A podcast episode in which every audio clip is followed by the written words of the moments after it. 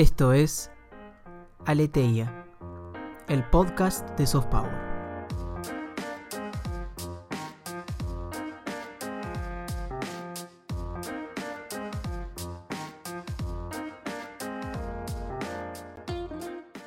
Nuestro invitado de hoy es Marcelo Zaguier. Marcelo es doctor en Política y Estudios Internacionales por la Universidad de Warwick y director de la Maestría en Relaciones Internacionales de la Universidad Nacional de San Martín.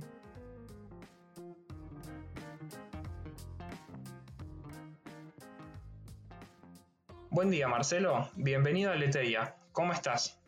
Muy bien, gracias por la invitación, buen día. Un gusto estar con vos en este día. Para empezar, quisiera arrancar por algo de contextual, más de marco genérico, y creo que en cuestiones ambientales como las que vamos a tocar en el día de hoy, una cuestión central en esos términos es el antropoceno. ¿Qué es el antropoceno, Marcelo? Sí, este, bueno, el antropoceno es un, es un concepto, es una, es una una forma de, digamos, de clasificar las eras, eh, la edad geológica, el periodo geológico de la Tierra, ¿no? Es un concepto de, que viene de la geología y de las ciencias naturales y que está ahora como muy, este, es un concepto que está fuertemente debatido eh, entre, dentro de las ciencias naturales, pero también este, tiene su repercusión en las ciencias sociales y en la gente que trabaja, en caso, temas ambientales básicamente, sin ser muy largo y extenso, la idea del antropoceno es que, eh, según estudios geológicos y registros geológicos, estaríamos actualmente este, en el comienzo de una nueva era geológica la Tierra. la que estaríamos dejando atrás es la que se llama el Holoceno, este, que es en la cual, eh, se desarrolló la, mucha de la vida en tal cual la conocemos hoy. No es que la vida empiece ahí, pero digamos, las condiciones este, biológicas, climáticas, geológicas, que permitieron el desarrollo de la vida como la reconocemos hoy y entre otros el Homo sapiens, digamos. O que muchas de las, este, eh,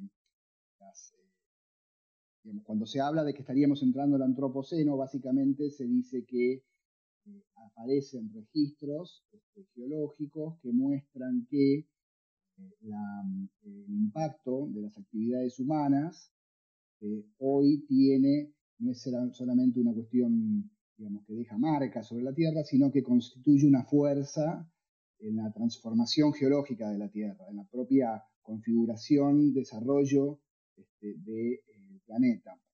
O sea que, digamos, eso marca un antes y un después porque hasta este momento este, las especies y la especie humana, para hablar de este caso, de algún modo fue encontrando oportunidades y restricciones en su entorno este, y fue, digamos, desarrollándose a partir de factores o dinámicas que no, de una manera, eh, eran externas, exógenas, digamos, su impacto sobre ellas eran menores. La diferencia del antropoceno, que el impacto de las sociedades, de los humanos, sobre las configuraciones de la Tierra, del ambiente en general, todos los sistemas en general, es de tal magnitud que eh, nosotros, como seres humanos, constituimos una fuerza geológica, una fuerza que moldea el desarrollo y posibles futuros, trayectorias posibles, abiertas todavía, sobre el futuro del planeta. Entonces a eso se le llama antropoceno, antropos, ¿no? la, la raíz, la palabra hombre, la era del hombre. ¿no? Este, por supuesto que hay una discusión, esa es la, digamos, una definición más este, genérica y de las ciencias naturales, podremos decir, pero digamos la, la inclusión, la incorporación de ese concepto dentro de la discusión política ambiental tiene distintos ribetes, ¿no? Hay todo un debate sobre cuándo se inicia efectivamente esta nueva era geológica, que se inicia en el siglo XVI con el comercio de los imperios europeos por sobre eh, posiciones en distintos lados del mundo, a través del comercio internacional y toda la transformación física, biológica y humana que generó la creación del capitalismo como un sistema global, este, o si aparece los registros o cambios que son significativos eh, asociados a este, la industrialización este, en el siglo XVII, XVIII, sobre todo, eh, o hay otros que dicen que en realidad lo más significativo es cuando comienza eh, la, aceleración de lo que es el, uso de energías hidrocarburos, de base de hidrocarburos, o el impacto de las tecnologías nucleares, el desarrollo de energía nuclear, sobre todo en el siglo XX. ¿no? O sea que hay, hay toda una controversia en, cuanto cuándo es el origen efectivo, digamos, qué es, cuáles son los cambios que efectivamente empiezan a modificar esencialmente las dinámicas del sistema de la Tierra. También hay otras discusiones que tienen que ver sobre, bueno, qué es la, la humanidad, es una cuestión medio genérica, ¿no? ¿Cuáles son las, quiénes concretamente, ¿no? Estamos hablando de sectores sociales, de países, regiones, de, digamos, quiénes efectivamente han tenido un rol protagónico y tienen un rol protagónico y tienes un rol menor en eh, la generación de este tipo de transformaciones que que aparece en esta rúbrica de antropoceno, o sea que hay toda una discusión sobre responsabilidades diferenciadas dentro de ese proceso. Pero bueno, ese es un poco el decantamiento, es mucho más, rica la, discusión, ¿no? Pero como para introducir, eh, básicamente esta idea de antropoceno, que es un concepto que aparece de como una temática desde donde redefinir los parámetros para pensar la política en relación al ambiente, a lo productivo, a lo energético. Este, tienen muchísimos más debates, pero bueno, van a tener que venir a estudiar a la UNSAM. si quieren más, más detalles sobre eso, en un podcast es muy largo. Bien, Marcelo, retomo algunos de los elementos que mencionabas y también con esto que habíamos empezado, una cuestión más marco o genérica. Y algo que es imposible dejar de lado es la pandemia en la que nos encontramos envueltos. En relación a eso, ¿cómo crees que afectó el coronavirus a la implementación de políticas ambientales a nivel global? Eh, bueno, eso es una buena pregunta y es una pregunta que eh, está en movimiento constantemente. La respuesta está en movimiento porque es un proceso que está en curso. A ver, eh, yo creo que hasta el momento las respuestas de los países en general, su gran mayoría, no conozco las excepciones si es que las hay, ha, estado centrada en la emergencia de la pandemia, en la dimensión sanitaria, de salud, es decir, este, cómo responder a la pandemia, ¿no? contagios, cómo contener y desarrollar respuestas de tipo de vacuna, sobre todo, para responder a esta pandemia. ¿no?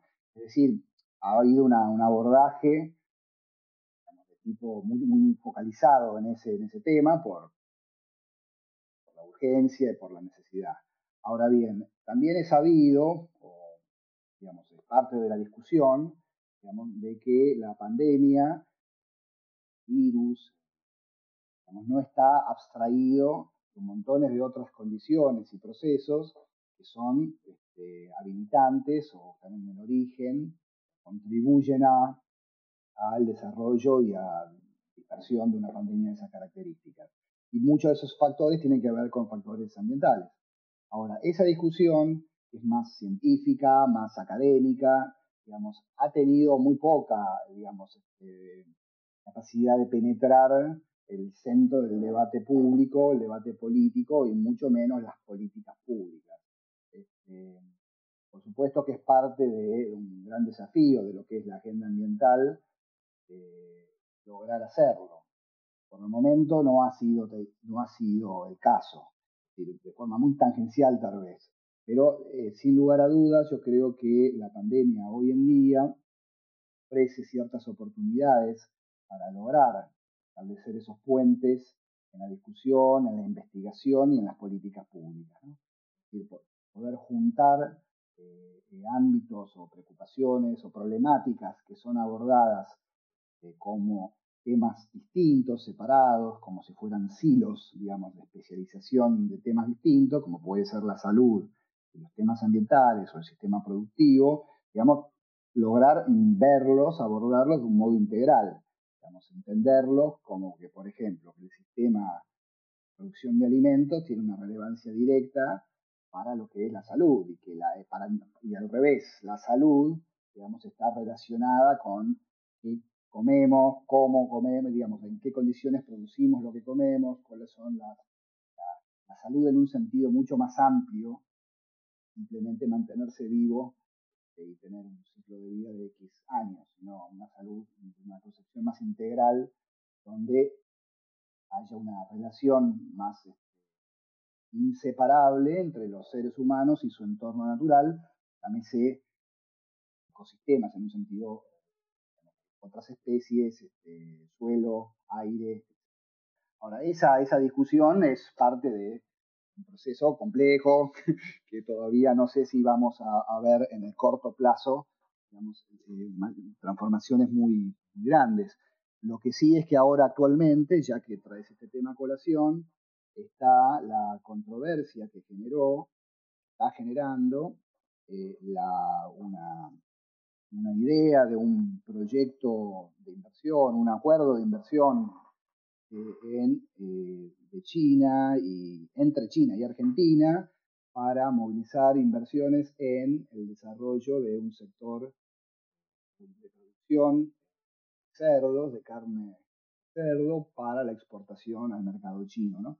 Ahora, este tema que está dando vueltas en los medios y hay que solicitadas este, y varias este, dando vuelta, todavía no se conocen mucho los detalles, este, porque algo no, ha trascendido, por lo menos que se sepa, de qué escala, en qué condiciones, no sabemos los detalles. Lo que sí es interesante, creo, vale mucho la pena seguir y mirar, porque este proceso, de algún modo, este tema, digamos, de algún modo, pone en agenda algo que eh, remite a tu pregunta, ¿no? ¿Cuál es la relación entre la pandemia y los temas ambientales? Bueno, pone en discusión precisamente en torno a un proyecto, que ya veremos en qué consiste, pero controversial la, relación entre un sistema de producción de alimentos de gran escala, fuertemente contaminante y además este, muy este, cuestionable desde el punto de vista ético, porque es, este, tiene entra toda la cuestión del especismo, que es todo una otro ángulo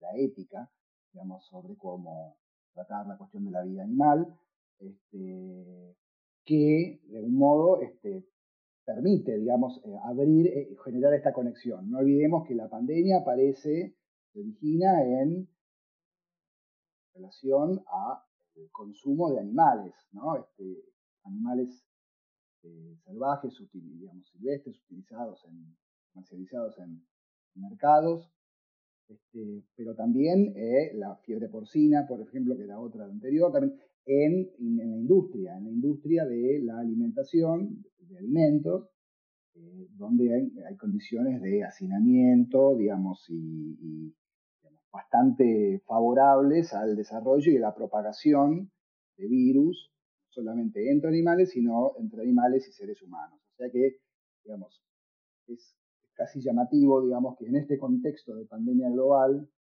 aparezca este, esta discusión sobre generar algo, un, sistema de producción para la exportación, digamos, cuando justamente este es el, uno de las, razones, digamos, que generaron esta pandemia, ¿no?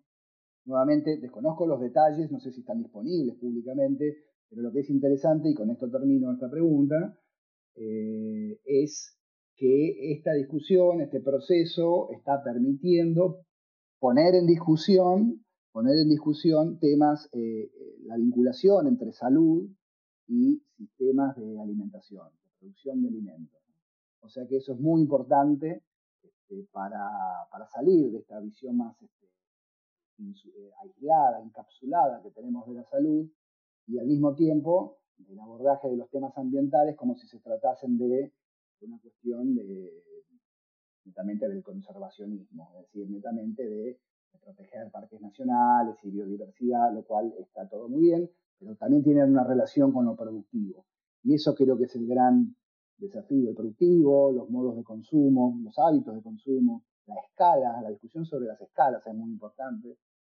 Porque hay muchas actividades que en una escala mediana o pequeña son gestionables en cuanto a sus impactos ambientales, ¿no? Y la, pero, pero es la, magnitud de la escala lo que los vuelve inmanejables, ¿no? Y por supuesto siempre en relación a lo social, ¿no? Digamos, nunca lo ambiental como, una, como algo eh, separado de las necesidades y posibilidades de bienestar de las personas, que eso es una cuestión, no solamente como consumidores, sino también como productores, ¿no? Es decir, lado, la dimensión productiva de la relación en este caso el sistema alimentario con ambiente y con la salud. Pero bueno, da para mucho más, ¿no? Aprovecho, Marcelo, que trajiste a colación a China en tu anterior respuesta. Y en relación a ello, quería preguntarte si ves posibilidades de cambio en sus formas de producción o de urbanización en una post-pandemia. Eh, bueno, em, no lo sé. La respuesta rápida es que no lo sé, porque para saber bien habría que estudiar China en profundidad. Yo no soy un sinólogo, gente que se especializa en China y va a China, habla chino, se mete, estudia. Es muy difícil conocer lo que pasa en China por internet desde acá y en traducción. O sea que, digamos, no, no puedo ofrecer una respuesta eh, seria. Lo que sí puedo decir es que eh, China tiene una conjunción de dos o tres elementos que son muy interesantes para tener en cuenta. Uno, por un lado, de que China, como todos sabemos, este, en los últimos 20 años, 30 años, ha pasado a ser el epicentro del sistema capitalista en cuanto a su producción. ¿no? Es decir, es la gran factoría del mundo, digamos, ha territorializado en China. Las empresas han ubicado, muchas empresas multinacionales han reubicado su producción en China y China ha desarrollado muchos sectores propios o en fusión con otros, con otras empresas, este, ha desarrollado su, aparato productivo y su gran competitividad a nivel global. Este, eso todos lo saben, las famosas tasas de crecimiento chino, que ya no son tan altas, pero digamos, claramente dinamizó, renovó el capitalismo, digamos, este, con, entre otras cuestiones, una implicancia que tiene la generación de residuos, ¿no? Residuos, contaminación en el aire, contaminación química, eh, agotamiento de suelos, este, es decir, gravísimos impactos ambientales eh, generados en China y generado también en otros países que son los que proveen materias primas para China. No solamente están ubicados las afectaciones ambientales en China. Entonces, eso sabemos que, digamos, todas las historias que se cuentan a veces en los medios, sobre todo en años anteriores, ¿no? De la China como nuevo eh, horizonte, digamos, de, cómo el mundo crece, cómo, cómo seguir los pasos de China, etcétera, etcétera, también tiene un correlato que es menos conocido, que es su gran impacto ambiental en China y en el resto del mundo. Curiosamente, o no tan curiosamente, uno de los recientes este, fenómenos este, sociopolíticos que tiene China es la emergencia de movimientos ambientalistas urbanos. Hay, urbanos, estoy hablando de que hay mucha gente que vive en las ciudades en China, o sea que no es una cuestión, es bastante representativo, digamos, mucha de las, activismo, digamos, ambiental en China ha permitido, digamos, un grado de pluralización, digamos, de los temas y difusión, apertura en muchos, muchos otros aspectos o temas, no es fácil o accesible. O sea que el ambientalismo también cala transversalmente lo que ocurre dentro de China y tiene protagonistas de primera línea dentro de ese proceso. Ahora bien, eso también generó no solamente los movimientos, las demandas sociales, sino los propios, la escala de los problemas en China también generó conjunto de respuestas de parte del Estado son muy interesantes y muy innovadoras y que invito a gente, gente que estén, digamos, a estudiar un poco qué ha venido haciendo China en relación a sus impactos ambientales, porque también hay cosas muy interesantes, ¿no? China tiene una, lo toma muy en serio.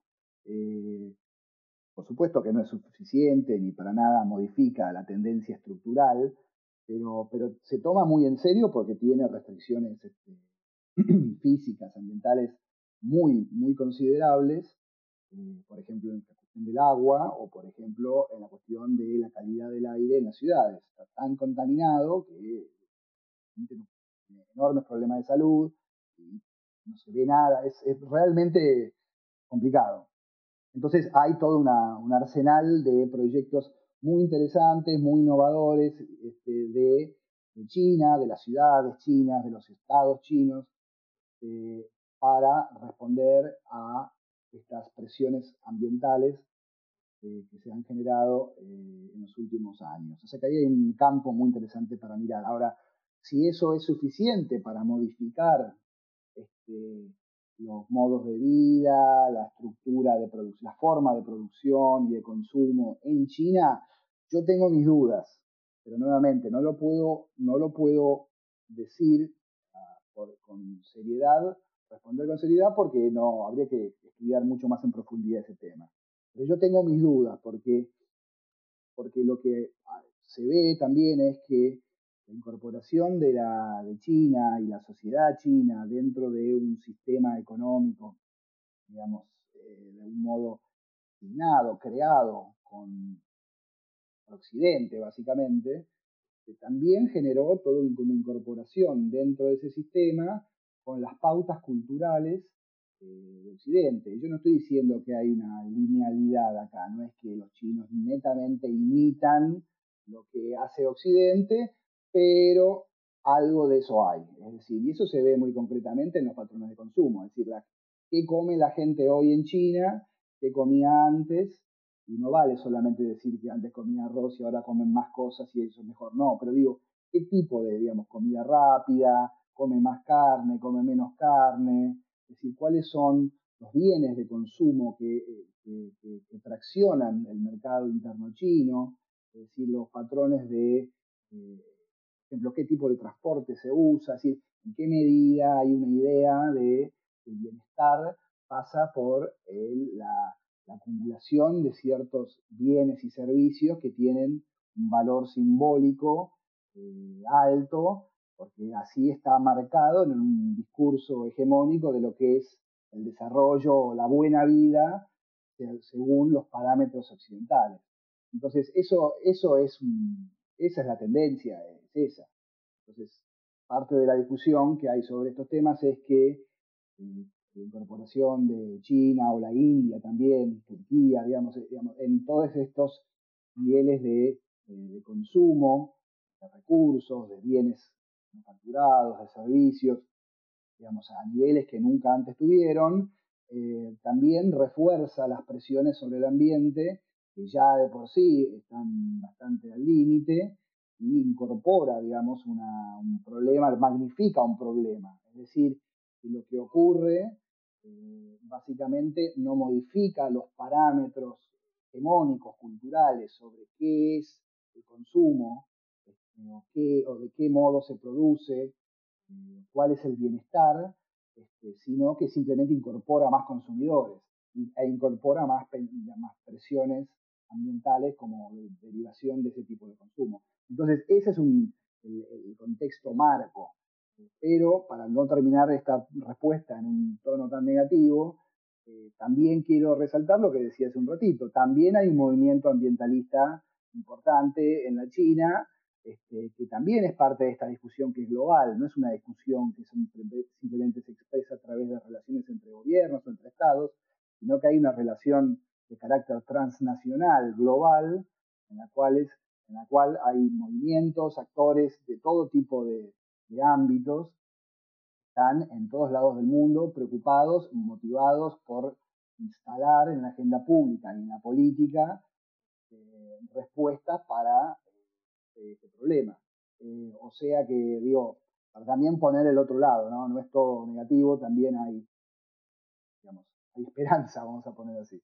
Y en relación a esto último que mencionás, Marcelo, ¿qué rol están cumpliendo las ONGs multinacionales, aquellas especialmente dedicadas a cuestiones medioambientales en la actualidad? Bueno, las ONG eh, son, como dice la palabra, la, sigla, organizaciones no gubernamentales, ¿no? Son entidades, digamos, que están de un modo eh, tan reconocidas legalmente por el Estado, por los Estados y por organismos multilaterales también, eh, como entidades este, que, tienen seguido este, estatus de rol legítimo de consulta, o al menos pueden registrarse en los organismos internacionales ejerciendo rol de consulta, veedores, participan de algún modo en muchos de los temas que hacen a la política ambiental a nivel multilateral. Ahora, eh, es difícil hablar de ONGs en un sentido genérico, porque ONGs en realidad es un ejercicio jurídico, como decía, es un tipo de, como está registrada, una asociación, una organización, pero hay miles de miles de ONGs que trabajan la temática ambiental de modos muy diferentes. Eh, ¿Por qué? Porque hay distintas este, intereses, este, posibilidades este, e ideologías que convergen dentro de lo que es la política global del ambiente.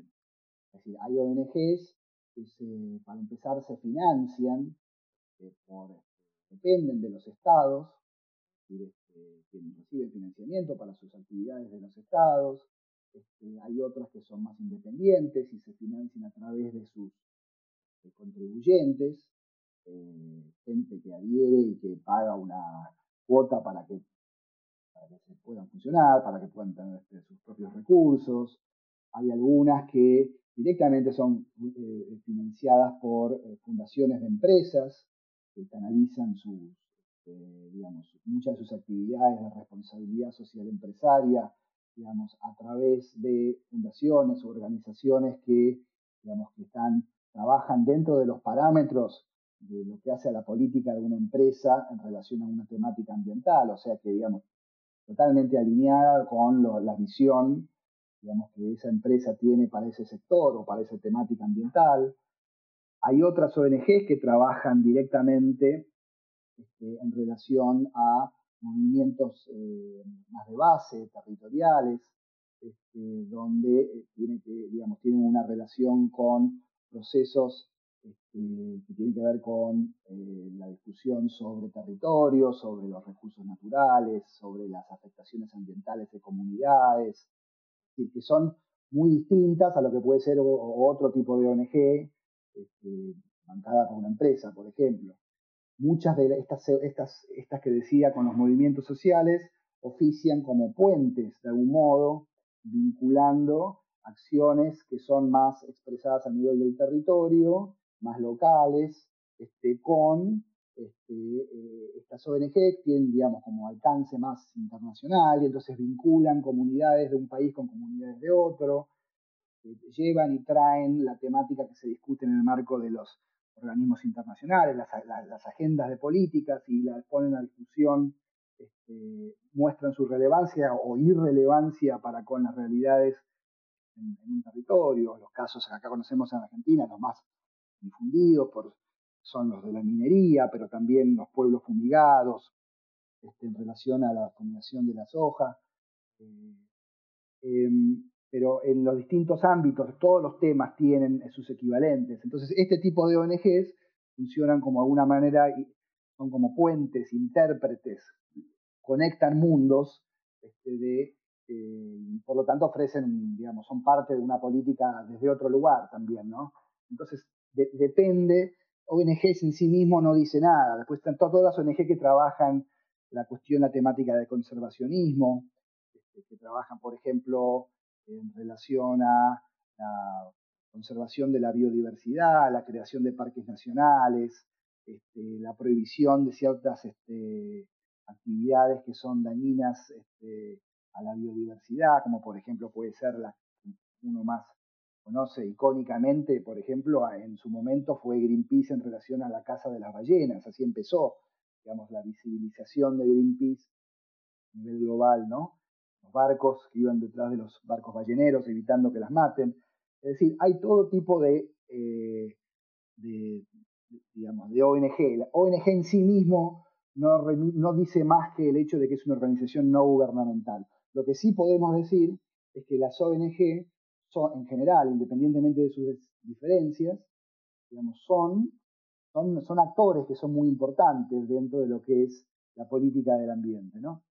La política del ambiente de ningún modo debe ser vista eh, como perteneciendo al ámbito exclusivo de lo que es la política formal, de la política pública, lo que ocurre dentro de los congresos, parlamentos o los gobiernos. Es decir, no ocurre solamente ahí, digamos, ocurre más en la calle, ocurre en, en, zonas grises donde lo, legal y lo ilegal, lo formal, lo informal, mejor dicho, este, están atravesados. Es decir, este, y bueno, las ONG son un actor importante, pero hay que ver cuál y quién, no se puede hablar en genérico.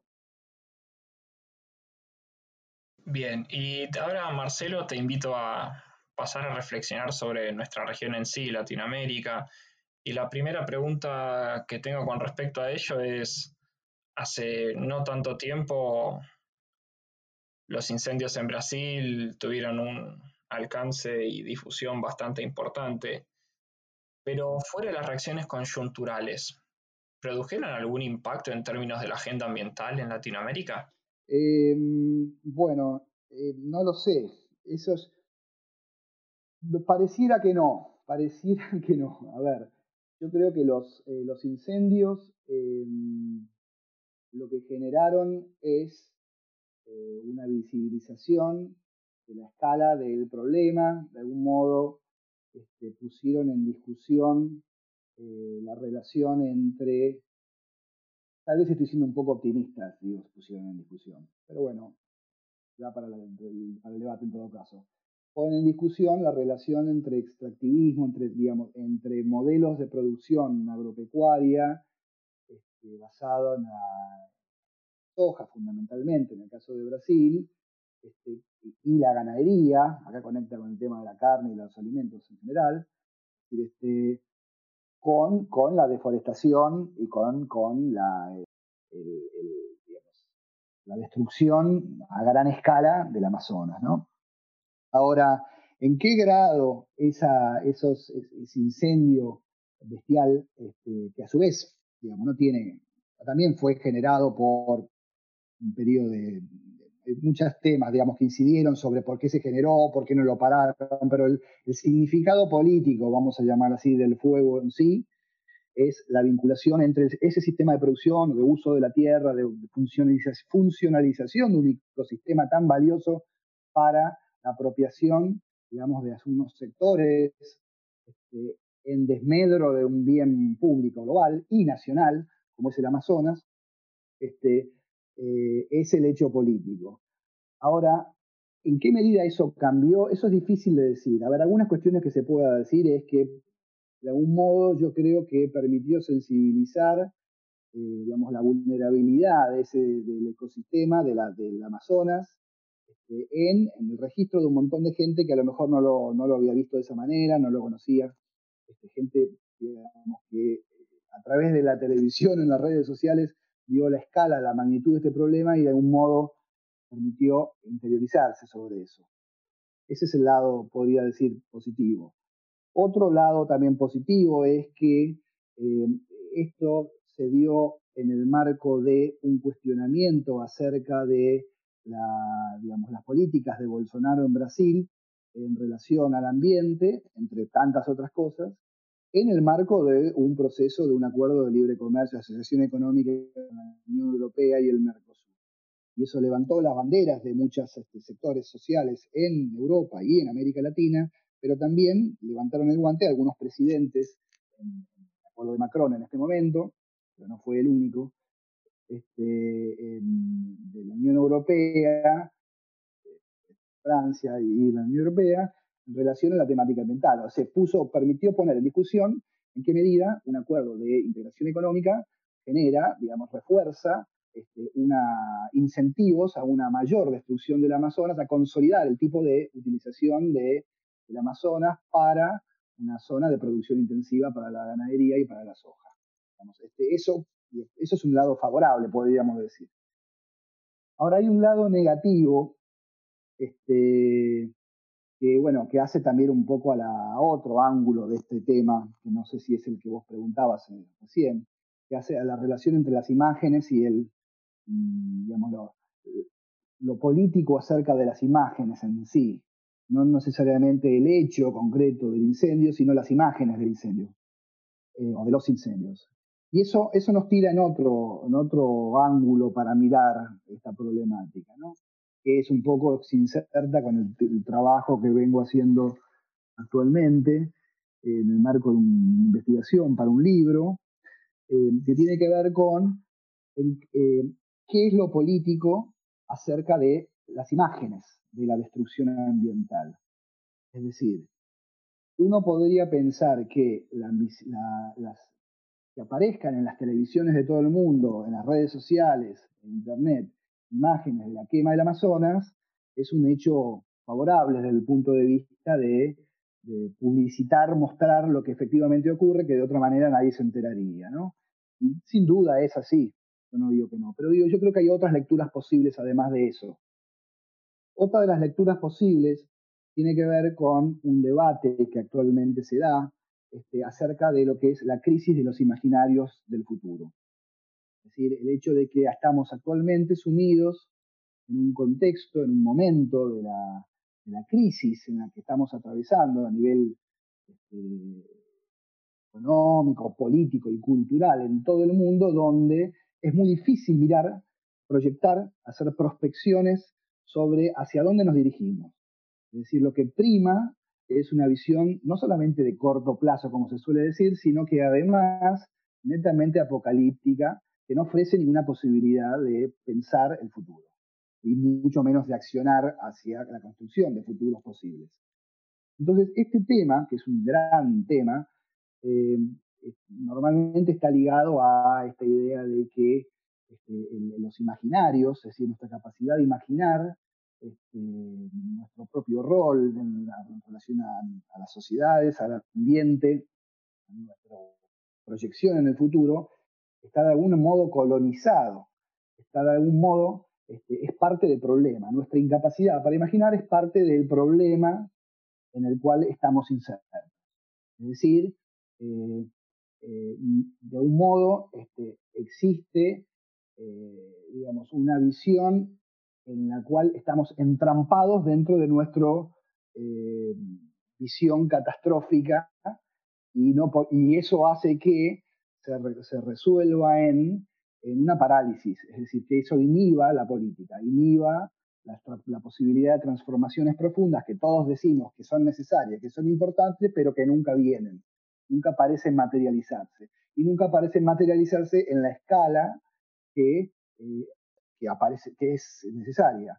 Entonces, esta, gran frustración, ese punto de estanco en el, que, estamos, tiene una dimensión que es visual, y eso es lo que a mí, lo que vengo trabajando, lo que a mí me interesa en este momento, porque vengo mirando, que es, eh, es decir, cómo opera, cómo funciona la dimensión de lo visual, la visualidad, en, en la construcción, en la reproducción o en la superación de estos modos de de entender nuestra, nuestra relación para con nuestra, nuestra producción ambiental. ¿no?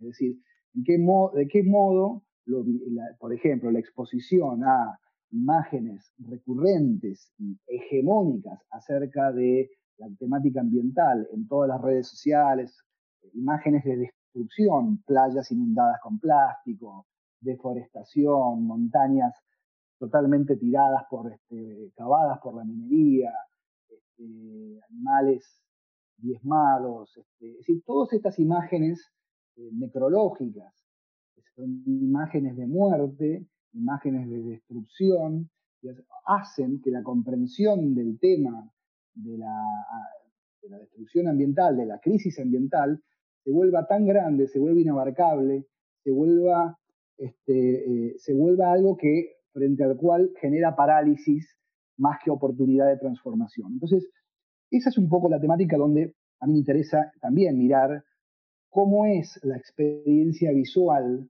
digamos, que está intermediada por un sinnúmero de cosas.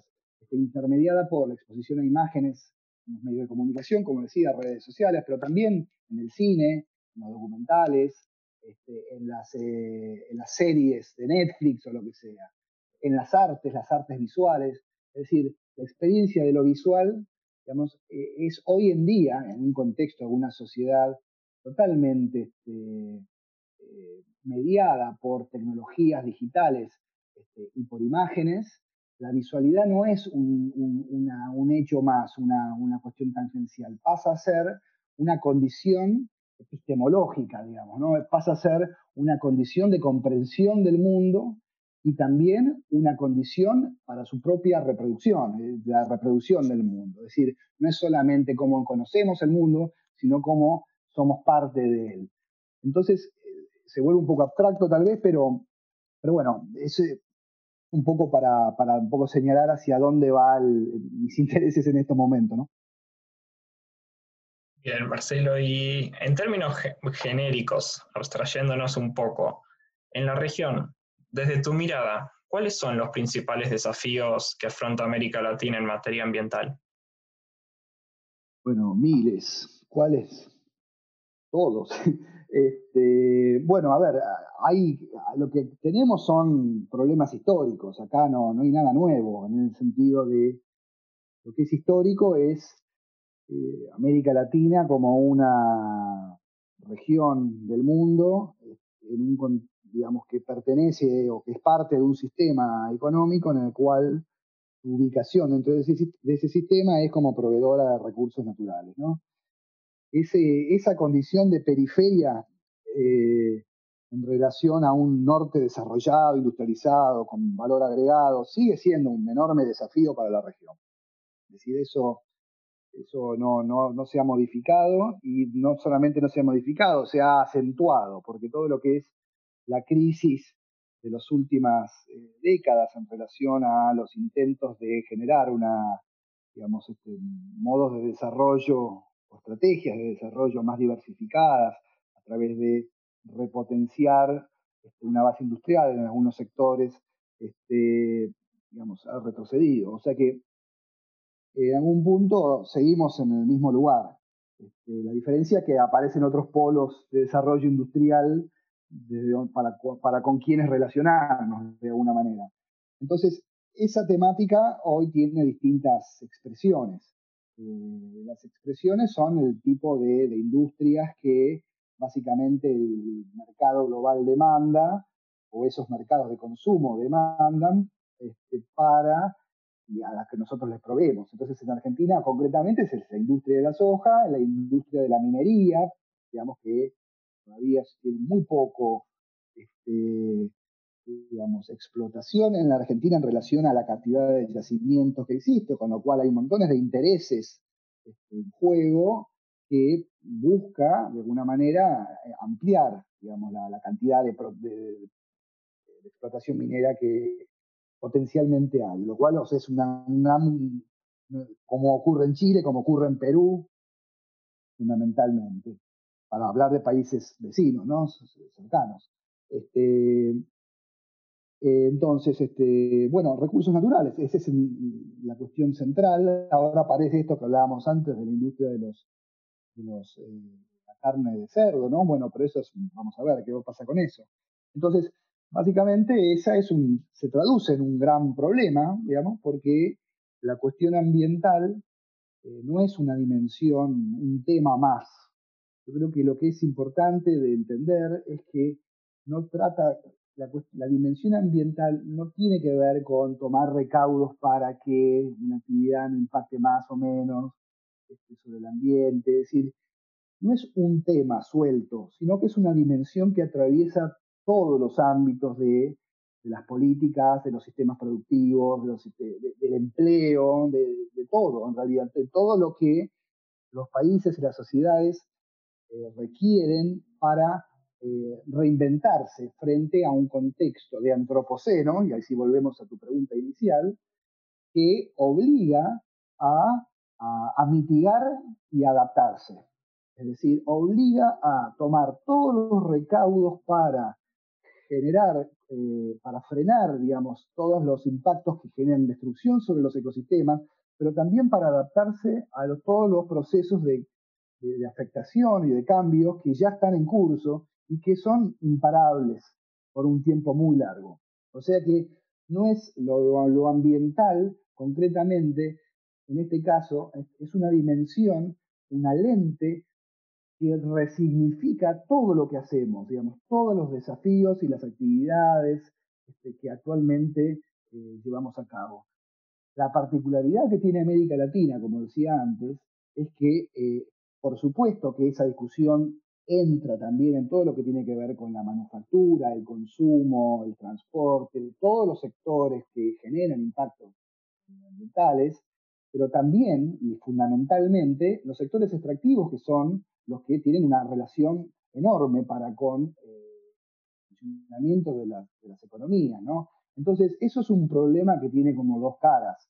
Por un lado, eso se materializa en la discusión sobre si es posible y cómo, en qué condiciones y en qué escala, digamos, sostener industrias extractivas a base de recursos naturales en las escalas y condiciones posibles para minimizar y gestionar y no comprometer, digamos, la, renovación de recursos en el futuro, ¿no? la sostenibilidad de esos recursos. Esa es una discusión.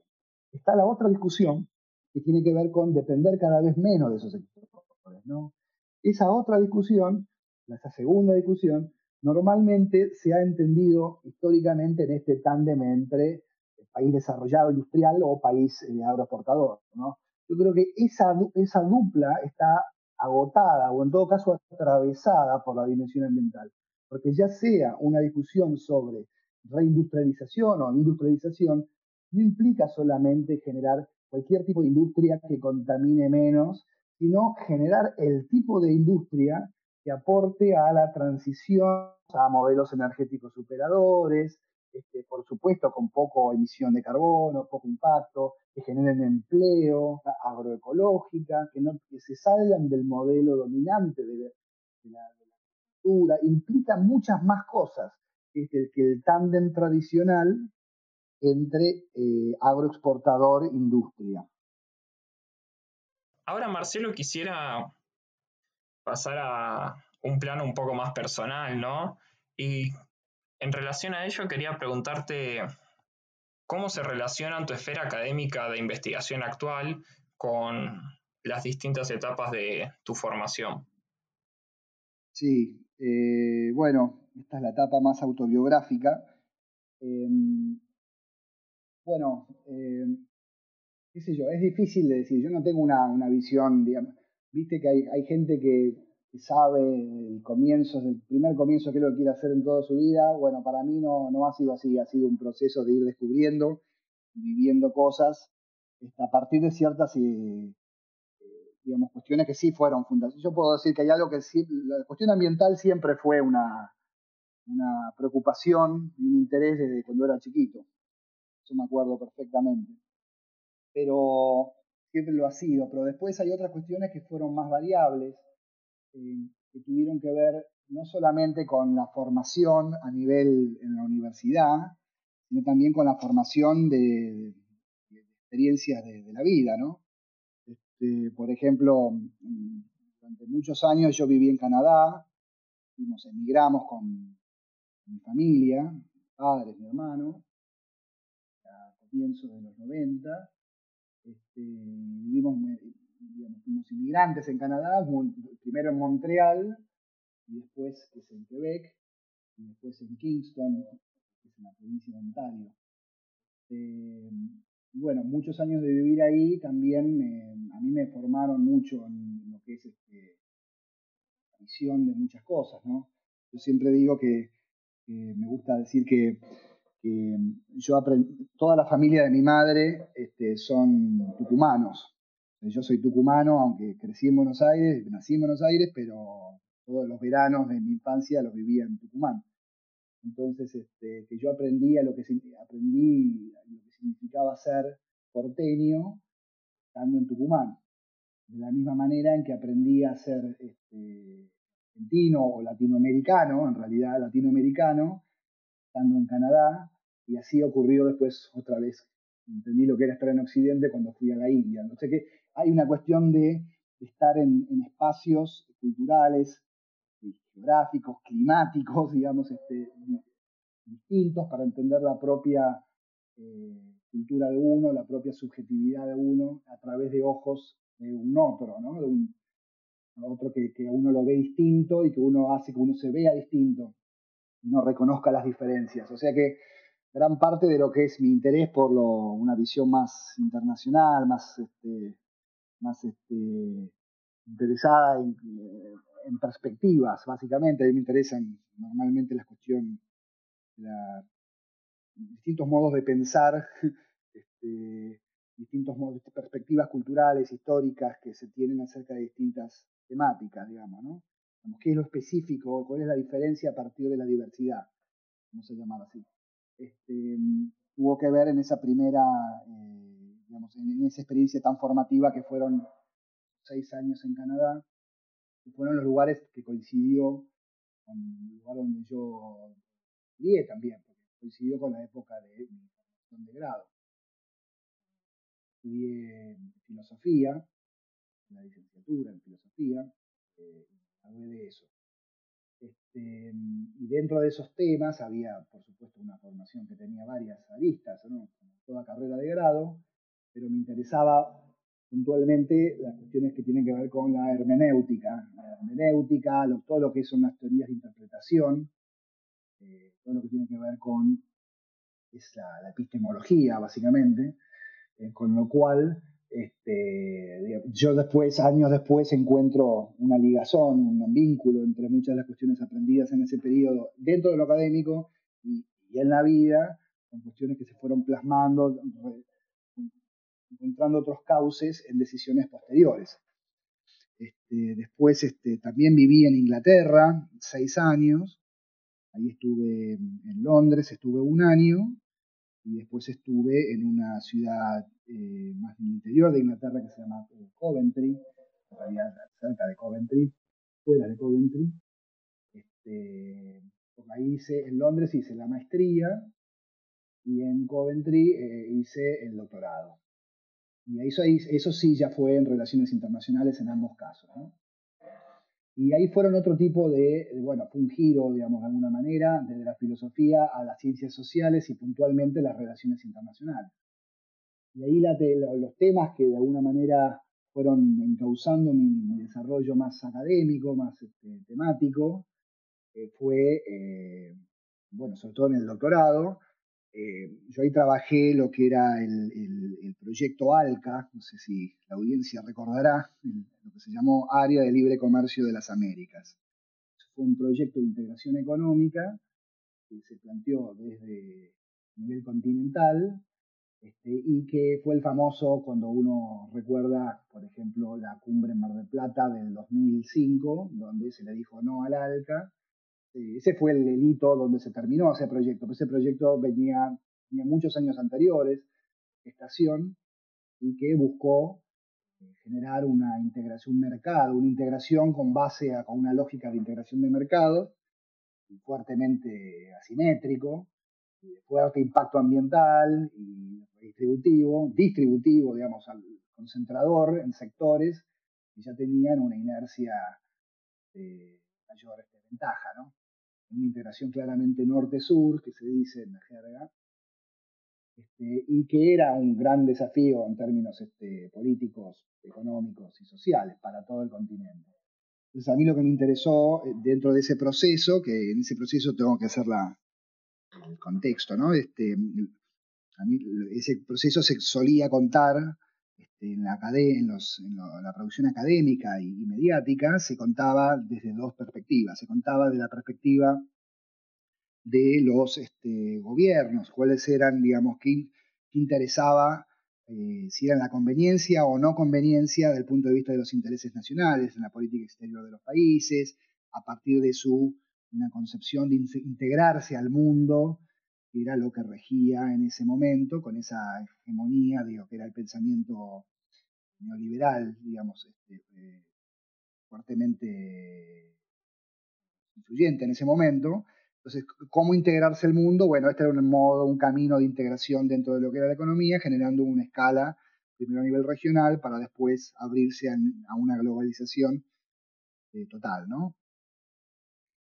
Y había otra discusión este, y muy institucional también, bueno, había todo un, pero había toda otra dimensión, digamos, de, ese proceso, que era lo que a mí me interesó, que era el ALCA había permitido generar una integración a nivel de actores sociales. Es decir, el ALCA generó este, como proyecto, el ALCA del proyecto ALCA, generó toda una, convergencia, una, una conformación de redes de carácter transnacional, una coalición multisectorial entre sindicatos, ONGs, que vos preguntabas antes, este, movimientos sociales más de base, este, campesinos, de mujeres, este, ambientalistas, de derechos humanos, en torno a la discusión de qué tipo de integración eh, busca estas, eh, buscaban estos sectores y qué, en qué se oponían al proyecto ALCA y qué alternativas buscaban. Entonces, ese, digamos, esa otra dimensión del proyecto ALCA no se conocía y ese fue el tema de investigación de mi doctorado. muchas de las redes, eh, es una, vamos a ponerle, para ponerle un título más sintético, era como un, internacionalismo de los movimientos sociales en torno a la discusión sobre la integración eh, económica o la integración comercial, como era el proyecto ALCA. Este, ese otro lado, esa otra dimensión de las relaciones internacionales, digamos, tenía una característica que era de abajo hacia arriba, no era de arriba hacia abajo. El, arriba hacia abajo estaba plasmado por esa convergencia temática de la agenda que era países y sectores, empresas, digamos, que tenían interés en la apertura de mercados y en la creación de un sistema de reglas de la integración que les permitiese exportar, invertir, pero había también otro proceso que era de abajo hacia arriba, que era un proceso regionalista y era un proceso que era internacional, transnacional, y que me pareció muy valioso porque era, eh, era una oportunidad para poner, bajar a la discusión pública, eh, problematizar, apropiar ciertos temas de la agenda internacional a partir de actores sociales que tradicionalmente no tenían llegada este, o posibilidad de intervención en los debates democráticos, públicos, sobre la temática internacional, sobre las agendas internacionales de los países. Cosa que sigue siendo un déficit democrático, ¿no? Este, pero en ese momento se dio una cosa muy, muy interesante y hubo todo un proceso de convergencia entre los distintos movimientos en torno a documentos y planteos, una agenda, una plataforma común, digamos, que permitió eh, aunar, este, eh, eh, converger en diagnósticos y plataformas, agendas comunes entre actores que nunca habían, que no habían participado, colaborado, trabajado juntos en todos los países de América. Entonces, ese, ese proceso fue, digamos, la temática de mi doctorado. Este, en algún punto, volviendo a lo autobiográfico que vos preguntabas, eh, da plasma, eh, junta, digamos, este, intereses más del orden de lo político, lo académico y vivencias, digamos. Este, en Canadá y en Inglaterra, además de conocer canadienses e ingleses, también conocí infinitas cantidades de, amigos hasta el día de la fecha, de distintos países latinoamericanos, este, que fueron de algún modo mi familia en esos lugares, este, y que de algún modo este, también fueron de alguna manera este, eh, acompañando y aportando a mi formación, a mi mirada al mundo. esto en relación a, juntando las vivencias personales con, con lo académico.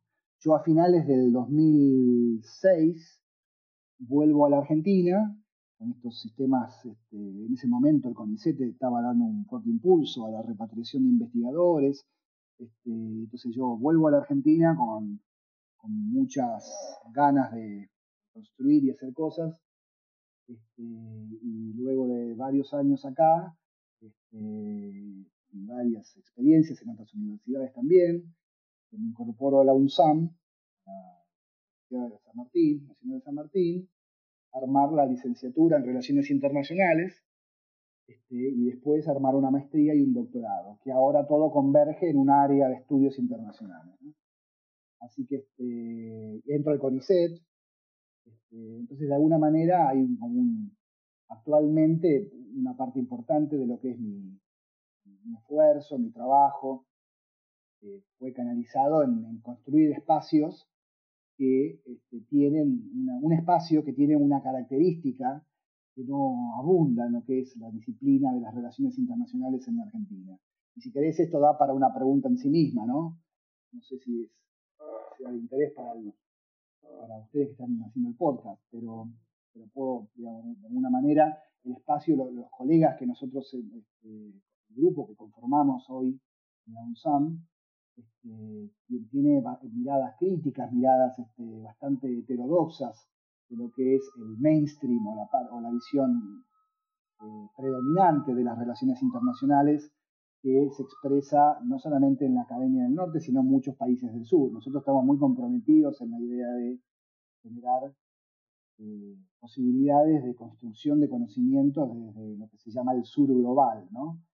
El sur global no es una, definición netamente geográfica, sino que tiene que ver con posicionamientos desde lugares de subjetividades eh, eh, marginales de alguna manera, es decir, desde posiciones que problematizan el poder y no por preocupaciones de la administración del poder. Aprovecho que trajiste a colación el perfil de la maestría y en relación a eso quería preguntarte si a partir de el creciente número de inscriptos y alumnado que tiene la licenciatura, que se abrió en el 2017, si había alguna estrategia o algún pensamiento en torno a cómo captar a ese gran alumnado que ya empezó su formación de grado. Eh, bien, este, bueno, sí, la maestría en relaciones internacionales, ah, digo, menciono para la gente que no conoce, es una maestría que ya está en funcionamiento. Como vos bien decías, la licenciatura abrió en el, en el 2017, la maestría abrió en el 2020. Ya tenemos varios estudiantes que están terminando, llegando hacia la última etapa de este primer año. Está todo muy bien. Eh, nosotros nuestra estrategia, como preguntabas, nuestra estrategia es básicamente seguir haciendo las cosas como venimos haciendo, como armamos todo. Eh, ¿Cómo armamos todo? Este, siendo muy pilas, digamos, ¿no? haciendo actividades. Constantemente nosotros tenemos, para quienes nos quieran seguir, tenemos en todas las, tanto en Twitter como en Facebook o Instagram, tenemos eh, cuentas del área de estudios internacionales de la UNSAM, que nos se puede poner a disposición y ahí se puede ver las actividades que nosotros hacemos eh, con distintos investigadores, especialistas en distintas eh, temáticas que hacen a las relaciones internacionales. O sea que básicamente es, seguir dando difusión a lo que hacemos y mostrando básicamente el concepto central, digamos, más allá de la, la visión específica que tenemos, el concepto central es que lo que, lo que ofrece la maestría es una, una, relación virtuosa muy interesante entre eh, formación e investigación.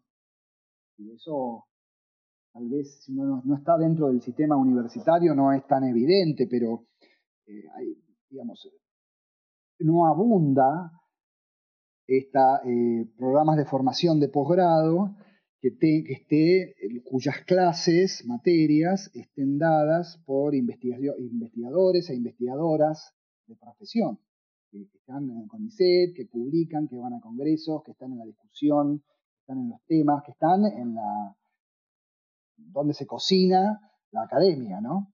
Este, que son partes de redes de investigación a través de proyectos en distintas universidades del mundo, es decir, lo que nosotros este, ofrecemos, digamos, vamos, a, vamos a poner así, que es parte de nuestra estrategia de, digamos, de comunicación, es, mostrar que tenemos este, un plantel de investigadores, docentes, que son de primer nivel y que, que por lo tanto los estudiantes este, van a estar, eh, digamos, tienen una oportunidad de, de, de, de aprender sobre temas nosotros tenemos dos tipos de estudiantes. Vamos a poner primero esto.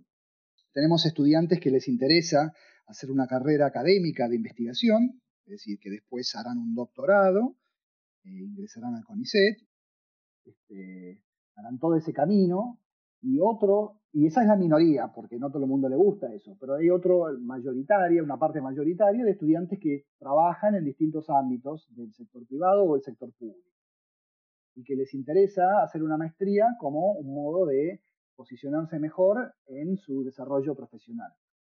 Entonces, en este aspecto, la maestría les ofrece tanto a unos como a otros, o a unas y a otras, este, una posibilidad de actualización, digamos, de, puesta a punto sobre dónde están las discusiones, dónde están los temas, dónde se genera información, dónde se consigue información, dónde se busca información, dónde, cómo leer, cómo, cómo interpretar, analizar ciertos procesos internacionales que son eh, fundamentales, no solamente para perfil de investigadores, sino para el perfil de cualquier persona que esté haciendo carrera en una empresa o en, un, este, en una ONG o en el sector público, porque hoy todos los procesos productivos, culturales, económicos, políticos, este, eh, jurídicos, es decir, tienen una dimensión que es totalmente vinculada a lo que ocurre en otros lugares, con otros actores, con otras alianzas, con otros procesos que van más allá de lo que pasa en un país. Entonces, lo que nosotros buscamos es abrir, digamos, ese horizonte, ¿no? que cualquier persona que trabaja en medios, en una empresa que hace exportación, en un banco, en una ONG, en un sindicato, en una organización, digamos, social o en cualquier ámbito del Estado, en la administración pública, tenga, digamos, una inserción en los temas, en las discusiones, en los actores y en las lecturas. Lecturas me refiero cómo decodificar, cómo analizar, cómo entender lo que ocurre específicamente al ámbito de interés que cada uno traiga eh, a la maestría. En ese sentido, nosotros tenemos una, tenemos una parte que es de formación, digamos, a través de las materias, docentes, que es lo que explicaba antes, pero tenemos una segunda parte que tiene que ver el trabajo concreto y específico de una tesis, en la cual se profundiza en el interés específico que el estudiante o la estudiante trae eh, para, para hacer en la maestría. Este, no todo el mundo trabaja ni le interesan las mismas cosas, entonces la oportunidad de profundizar en ese campo y investigar un campo y profundizar y aprender a los efectos de los intereses que posteriores a la maestría tenga cada uno, esa, esa, es la, tesis, ¿no? Es la instancia para hacer eso es la tesis. Y para darle el cierre a la entrevista, Marcelo, tenemos una pregunta especial vinculada a nuestro nombre. ¿Qué es para vos, Marcelo, el soft power? Jaja, buena pregunta. Bueno, el soft power es un concepto de lo que es este, la academia, ah, la academia, es un concepto netamente de las relaciones internacionales, un concepto teórico de las relaciones internacionales, eh, propia de una de autores eh, que podemos inscribir en lo que es la corriente liberal de las relaciones internacionales. Es un concepto que eh, trae a colación poner en discusión la noción del poder eh, a través de otros, otros medios, otros atributos, otros medios, más allá de los materiales. Es decir, ustedes saben, y si no saben, se van a enterar si vienen a estudiar que, una parte hegemónica, una parte predominante en la visión tradicional de las relaciones internacionales asocia al poder con factores es decir, este, ya sea desde capacidad armamentos este, o capacidades materiales que tienen que ver con poder económico, poder productivo. Eh, y el soft power es una, idea que resalta que hay otros medios para lograr este, eh, construir de poder, incidencia a nivel internacional que pasan por la capacidad de persuasión, la capacidad de generar este, eh, la capacidad de generar identificación de otros para con un proyecto, una idea, respeto, autoridad, credibilidad, todas estas cuestiones que no, que, digamos que quedan por fuera de lo que sería la capacidad un ejército, de una estructura militar de repeler una, ¿no? de una, invasión, por ejemplo, en una visión más, este, más realista, más tradicional de las relaciones internacionales.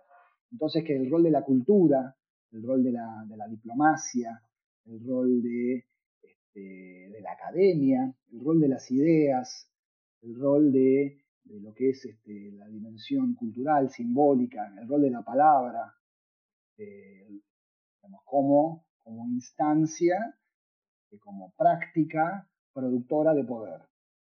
Entonces, este, quisiera decir también que este concepto de soft power, este, si bien aparece con esa formulación y con ese título, en esa, en esa concepción liberal, por los autores que la han puesto, este, digamos, la cuestión, la centralidad del plano de las ideas y lo cultural no, no queda acotada a la idea de soft power y en la formulación liberal de soft power. ¿eh?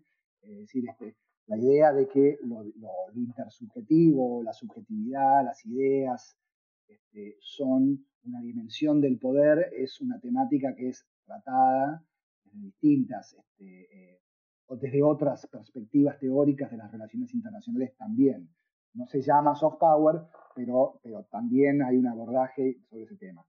Entonces, para mí es muy importante, y ahora con esto termino, ya sea si uno lo llama soft power o como quiera uno llamarlo, para mí es muy importante eh, esta dimensión del poder.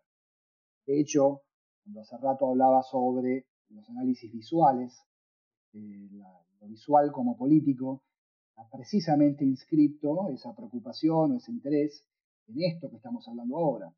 Es decir, cómo pensar, en este caso, lo visual como una dimensión del soft power, para tomar esta palabra, es decir, como una dimensión a través de la cual este, eh, la visualidad constituye una condición de posibilidad para lo político. La visualidad eh, es parte, es poder, digamos. el poder no es solamente eh, material, sino también es, subjetivo, es ideas, es, visualidad.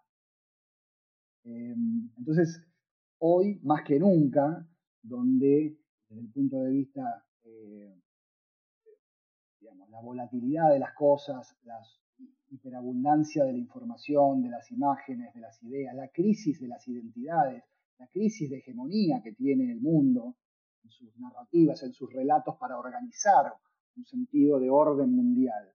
Este, esta crisis, digamos, que, opera hoy en día, se manifiesta en distintas formas, eh, tiene una dimensión que es muy importante, que es la crisis de las subjetividades que operan dando cierta función de orden o previsibilidad, de futuro, de horizonte común. Entonces, es en la construcción de esos horizontes comunes, eh, más pacíficos, más amigos de la naturaleza, más sustentables, este, donde hay un gran desafío para la disciplina, para la investigación y para las prácticas de actores. Eh, privados, sociales. Eh, pero para eso la dimensión esa dimensión del soft power creo que es muy, muy importante, eh, más que las dimensiones materiales asociadas a, lo coercitivo. Entonces, con eso, Marcelo, llegamos al final de esta entrevista. En nombre de todo el equipo Soft Power, quiero agradecerte por tu tiempo y por sumarte a este espacio Alete y a nuestro podcast y espero que lo hayas disfrutado. Bueno, muchas gracias Federico y al resto del equipo de, de, Soft Power. Esto fue Aleteia, el podcast de Soft Power. Esperamos que te haya gustado y nos escuchamos la próxima.